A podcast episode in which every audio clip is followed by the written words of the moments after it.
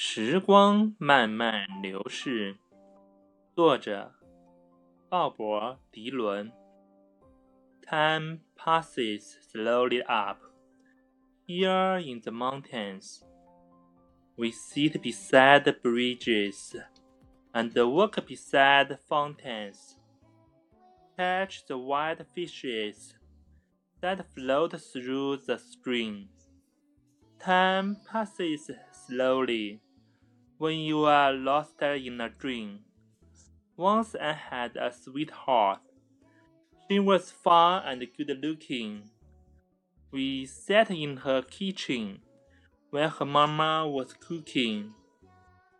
Stared out the window to the stairs high above. Time passes slowly when you are searching for love ain't no reason to go in a wagon to town. Ain't no reason to go to the fair. Ain't no reason to go up. Ain't no reason to go down. Ain't no reason to go anywhere. Time passes slowly up.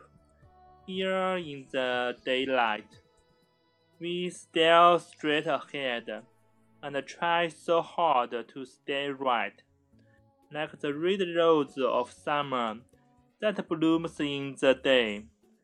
Time passes slowly and fades away. 山中的时光静寂缓慢，我们坐在桥畔，在泉水边散步，追寻野生的鱼群。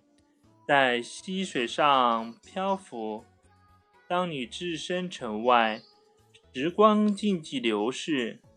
我曾有个心上人，她娇小美丽。我们坐在她家的厨房里，她妈妈做着糕点。窗外的星辰闪烁高悬，时光静寂流逝。当你找到你的心爱。